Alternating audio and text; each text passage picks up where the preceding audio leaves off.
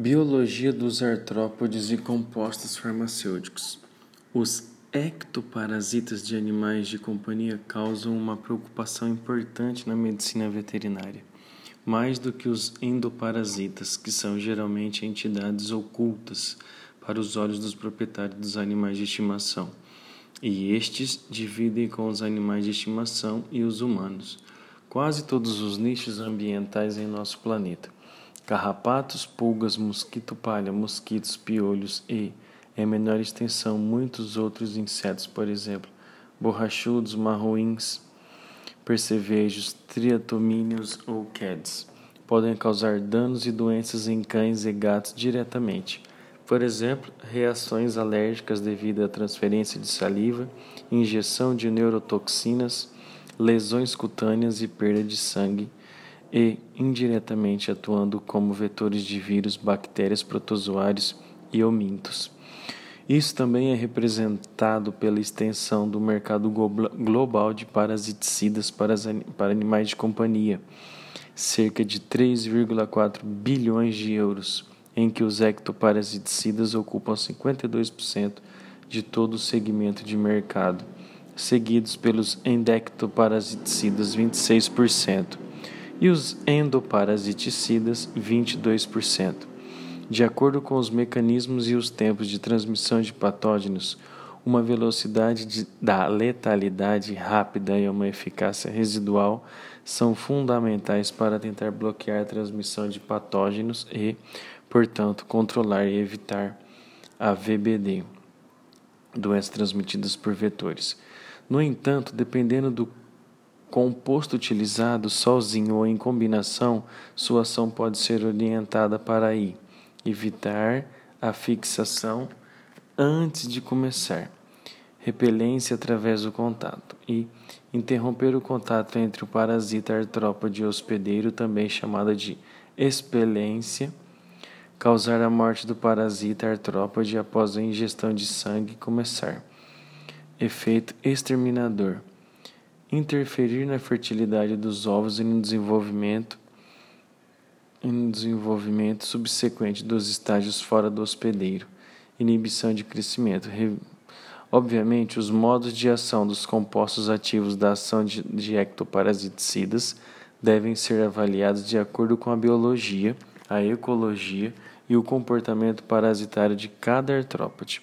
Enquanto os mosquitos, e outros insetos, tais como os mosquito-palha, são altamente móveis, se alimentam rapidamente e possuem um contato de curta duração com seus hospedeiros, os carrapatos rastejam sobre seu hospedeiro potencial para uma refeição relativamente de longa duração.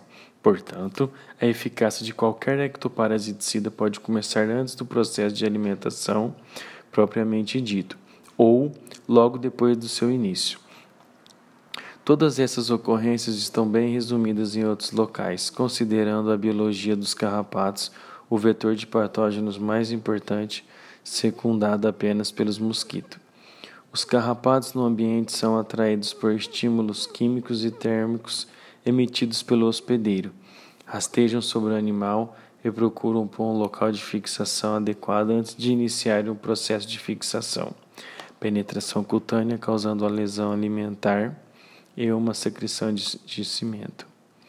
E sua refeição de sangue, sob essas circunstâncias e antes do processo de alimentação começar, piretroides podem induzir um efeito desorientador irritante, também chamado de efeito hot food, nos carrapatos em outros artrópodes, que faz com que saiam do animal tratado e causa sua morte no ambiente vários inseticidas, predominantemente na forma de pós, spray, shampoos, coleiras e preparações de espotão, têm sido licenciados para uso, de uso em cães e gatos nos últimos 30 anos.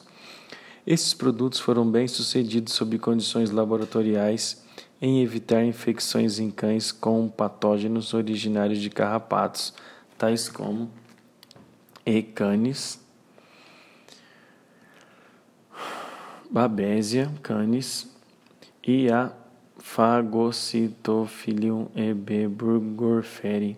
No entanto, relatos de envenenamento sistêmico em animais domésticos, incluindo toxicidade em gatos, com exceção da flumetrina, e a observação de certo grau de resistência em alguns vetores artrópodes, por exemplo, mosquitos e carrapatos.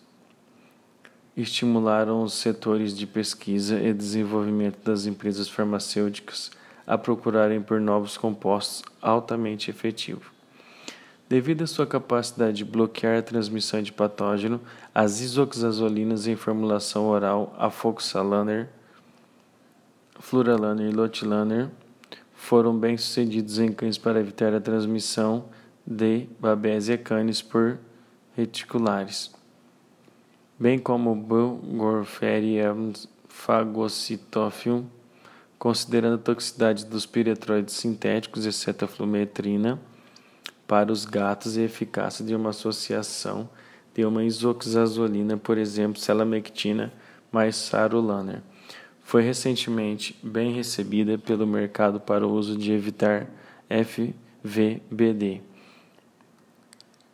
Outras combinações de espotão de matança rápida compostas por fipronil, amitraz e metopreno inibiram a transmissão de B. canis por D. reticulatus. Por essas razões, a maior parte desses produtos é inútil para reduzir a transmissão de algumas doenças transmitidas por vetores para cães. Entretanto, a eficácia de qualquer produto no bloqueio de transmissão de patógeno é altamente dependente dos tempos de transmissão de patógenos. E Canis representa um exemplo de que, sendo transmitido apenas dentro de três horas por R sanguíneos, foi mais bem alvejada pelos piretroides sintéticos do que pelas ixazolinas. De modo importante, pode ocorrer muitos eventos sob condições de campo, que podem ser responsáveis por desfechos imprevisíveis. Por exemplo, com alimentação e alimentação interrompida com infecção com patógenos múltiplos.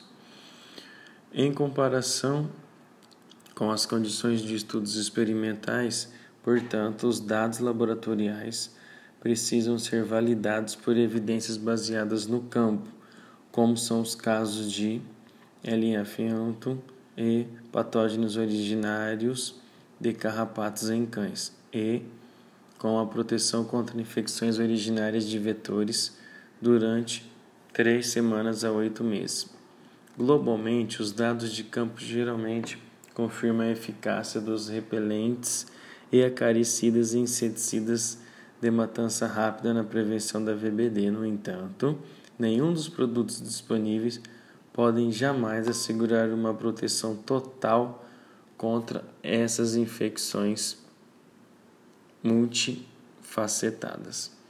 Um dos poucos exemplos de uma quimioprofilaxia sistêmica bem-sucedida para VDB, VBD está representadas pelo ML, e avermectinas e milbemicinas, que são usadas para a prevenção de girofilariose em cães e gatos ao alvejar os terceiros estágios larvais logo após a sua injeção por mosquito no hospedeiro. De fato, os protocolos preventivos são baseados na administração de antihomídicos, uma vez por mês durante a temporada da atividade dos vetores. Em cães, as ML também têm demonstrado certa atividade como adulticidas, embora American Heart Row Association recomende que deva desencorajar o uso extrabula desses compostos como adulticida primário por causa do risco de eventos adversos ligados ao baixo efeito exterminador típico causado pela ML.